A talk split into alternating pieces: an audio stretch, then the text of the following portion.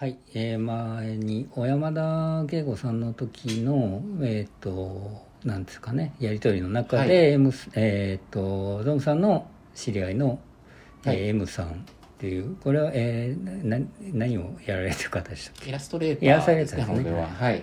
でそれの、えー話の中でちょっといろいろこうやり取りがあって、はい。で M さんの、えー書かれてたこととうん僕が思ってることちょっとまあズレがあるところ、はい。あと説明不足のはい。部分もあったかと思うんで、ちょっとその話をしたいなと。はい、フォローアップで補足はい。をしましょう、はい。で一応全文はまだノートに掲載中なのでよろしかったはい。はいら見てみてください。はい、でまず一つ目。はい。はい。じゃあ僕がはい。その気になった箇所をはい。読み上げますね、えー20代の感覚じゃない小山田さんだということを一般庶民が見てあげないといけないという話は本当にそうって思う。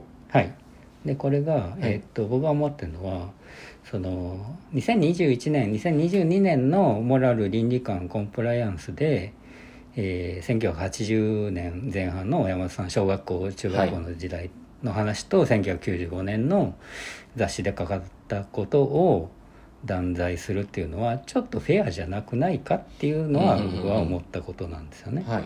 2021年の小山田さんが何かやらかしたとかそれとはちょっと違いますよね、と。それであればもういい年のいい大人が何をしてるんだっていう話になるんですけど、で1995年雑誌の顔だったのは、えーその時代を考えると,、えー、とまだこのいわゆるビームアップハイスクール的なねあはいはいはい。不良自慢というか昔悪かったんですよっていうのが、むしろかっこいいという概念が残ってた時代なんじゃない、っていうそういうのも鑑みないといけませんよね。そうですね。と僕は思ってはい、ると。その不良自慢っていうことで補足して言うと,、うん。えー、と僕は和光ではないんですが実は町田エリアの高校に通ってたこともあって、うんで90僕は90年とか93年なんですけど、うんはい。まだなんだかんだ言ってですねあのボンタンとかを履いているですね、あはいはいはい。男子学生多かったんですよ、うんうん。であとあの全然当人はそういう不良的な素行ではないんだけど、うん。周りにそういう人が多いもんだからちょっと強く見せないと悪く見せないと,、うんえっとかもられるとかターゲットにされてあー自衛の意味でそういう格好をするみたいな考え方は、うん。男子生徒には少なくともまだありましたね。ありましたよね、はい。でもう一個はそのそもそも発端となってるのは小学校中学校時代のはい。話ですよねと。であのいじめに関して言うとこれはあのそういう調査結果出てるんですけど、9割以上の人が加害者被害者傍観者何かしらの形でいじめを経験しているうんというのはもうあの明確な調査結果があるんですよね。はい。で、えー、とつまり小学校中学校時代のことをね皆さん振り返ってみるとですよ。それは何かしらちょっとこうからかってしまったとか、うん。あるいはそのいじめが行われてたけど、うん。それを見てみんなふりしてしまったみたいな経験はちょっとぐらいはあるんじゃないっていう、はい。でそういうものを踏まえて別に小山田さんが無罪だとかそういうことじゃなくて、うん。そういうさ当時の文化とか経験あの過去小学校中学校時代の倫理観価値観みたいなことも踏まえて議論すべきなんじゃないかっていうのが、うん。え僕の意見だっていうことですね。そもそも長年にわたってっていうこと自体が誤報ですから、ね、そこはまず踏まえてっていうこと。実際に彼がやったことに対してどう思うかっていうことですね。はい、で次、はい。じゃあ、えー、と自分の意思で一般庶民を相手に商業の世界で成功しながら権力を持っていた人、これはつまり小山田さんの立場を山さんはこういうふうにうんうんうん。解釈してるんですけれど、はい、うんで僕は思ったのは権力っていう言葉が結構引っかかって、はい。別に小原さんは権力を持ちたくていわゆるあのミュージシャンっていうか音楽やってたわけじゃないですよね、とうんうん。そもそもね。うん。うんで今回のオリンピックでいうとそのこれは「女性自身」というあの雑誌のあのウェブでも記事でも見てますけど、えー小山さんの所属事務所の社長のえーコメントが載っていて、はい。そもそもオリンピックの音楽も乗り気やるのは乗り気じゃなかったと。本人も、うん。社長も。はいでじゃあななんでやったんですか？っつったらおそういう状況になってしまっていた、うんうんうん。みたいなことをおっしゃってたんですよ、はい。でそもそもあの7月6月7月ぐらいの時点いや2021年のね、状況を考えると、ね、状況を考えるともうコロナでこの今やる意味あんのかみたいなはい。ムードだったじゃないですか、で開会式自体も美紀子さんがやめて、はい。その後佐々木宏さんになったけどそれも問題発言で辞めてみたいな、オリパラの委員長だったうん。大大物の 元政治家の方も、うん。はい。とかごちゃごちゃあったじゃないですか、はい。でそれはあの時点を客観的に見るとあの時点でおオリンピックの音楽をやるっていうのはデメリットの方が大きかったと思うんですよ。やりたがる人そんないなかったんじゃないかなと思うんですよね。ぶっちゃ、け敗戦処理ですよねこれね。はい。つまり権力を持ってるっていうよりは権力に行使される側というかご利用しでちょっともう時間ないからやってよっていうことだったんじゃないかうんという、まあ推測ですけど、はい。うん。っていうことですね。はい。はい。で、えー気になった箇所のその次ですけど、はい。えー一度失敗した人はずっと叩かれるのか、うん。そういう社会でいいのかという話について残るものに残した場合同時代において非難されるのは致し方ないと思う。残すというのはそういうことだから気をつけなきゃいけない。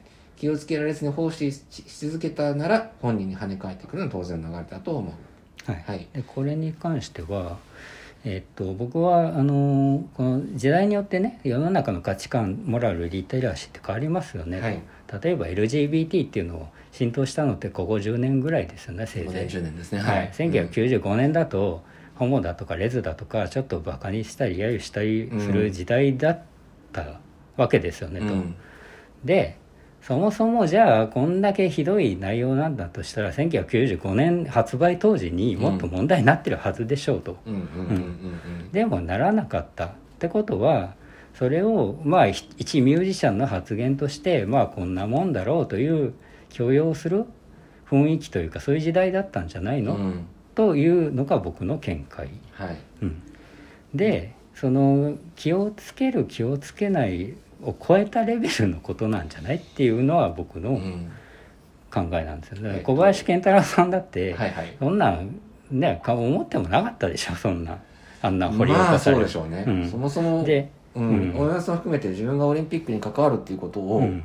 予想したか準備してた人は多分いなかったと思うので、はい。だから25年後にどうなるかなんて誰も予想できないから、うん。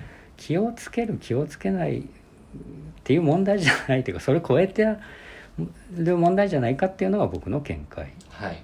だということですね。そうですね。はい、まああのーもちろん今のリテラシーで照らしてみた時に、うん。それをいやシャレだからで済ましちゃダメだよねっていうのはうん。今のスタンダードとして理解はしてるけれど、そもそも今そのそれはシャレで済ましちゃダメだよねっていう土壌が95年当時はなかったかもしれない、あったとしてもそれはなかなか浸透はしていなかったかもしれないってことを考えると、うんまあ気をつける気をつけないっていうレベルの話ではないですよね、うん。確かに。と僕は思います。はいで次ですね。はい。はい。えー一度失敗した人がずっと責められ続けなければいけないのかっていう話については現代においては別にそんなことはないなってないと思う。ある一定の期間だけではないのか。これはあの多分茶の間レベルとはい。は差があると思うんですね。つまり、ワイドショーテレビのワイドショーしか見てない人は山田圭吾の話なんかもう誰もしてないよって話になっちゃうでしょうと。はい。ところが一方ネット上では相変わらずそういう議論が起起こってると誹謗中傷的なものもあるよねと、はい。うん、でネット上の誹謗中傷の例で言うと例えばスマイリー菊池さんとかね。はい。10年15年にわたってその殺人犯だということで、ひどい冤罪ですよね、うん。でもあった、い、ましたよねと、はい。伊藤詩織さんだってもう5年ぐらいブラックボックス出してね5年ぐらい経つけどいま、未だに、えー誹謗中傷を受けてますよね、とで去年中川翔子さんしょこたんが、はい。えー訴えた。で彼女のインタビュー読みましたけどそれも長年にわたって誹謗中傷を受けてたとはい。いうことをおっしゃってました、ずっと我慢をしていたそうそうそうおっしゃってましたね。はい。で、まあ、今回の山田さんの件もおそらく僕の予想ですけどね、はい。あくまで。ネット上の誹謗中傷っていうのはずっと続くんじゃないかなはい。と思ってるっていうことですね、あのアーカイブとして残る率はひょっとしたら紙とかよりも高いかもしれないですね、ネットの方がね、はい。で次ですね、えー全体的に反省したって示したならすぐにまた同じ場所で活躍し続けられるようにするべきって話になっちゃってる気がするんだけれど会社なら自分の会社にダメージを与える社員の場合普通にクビになると思うようん。これは一般の社会人で考えた時にって多分そうですね。だと思うんですけどでまあそもそも別にすぐにまたとは思ってなくてある程度のまあ謹慎期間というのがあってしかるべきだとは思いますよ、はい。うん、青山田さんもね。うん。でそれはそれでいいと思うんで。で問題はじゃあクビになった後どうするかっていうことだと思うんですよ、はい。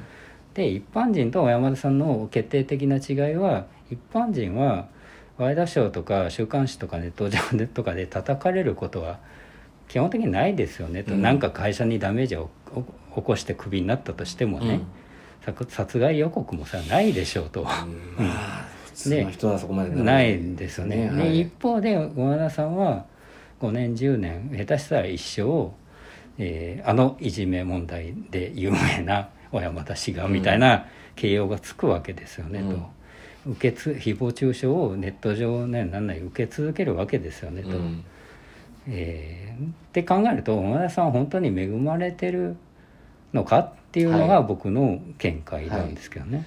えっと、そこに付随する M さんの意見としてはまあでもうんそれでも今でもファンはいるし、うん。働いてる人とか仲間味方になってくる人もいるからっていうのは言ってるんですけどうん。多分、村中さんが言ってるのは一般の人からのイメージはうん。その、い枕言葉がついてしまう状態が続いて今後も続くことが考えられるってことですよね。うん、。そうそうそう、はい。もちろん正の部分と負の部分があって、は両面あると思うけど、はい、負の部分を僕はクローズアップしてるってことですね。そうですね。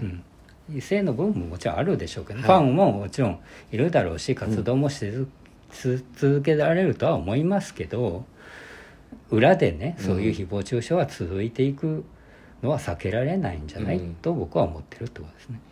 両面ちゃんと見てほしいということですね。はいはい、まあまたこれもちょっとご意見ご感想などありましたらはいお寄せくまたぜださい。ひよろしくお願いいたします。はいありがとうございますす。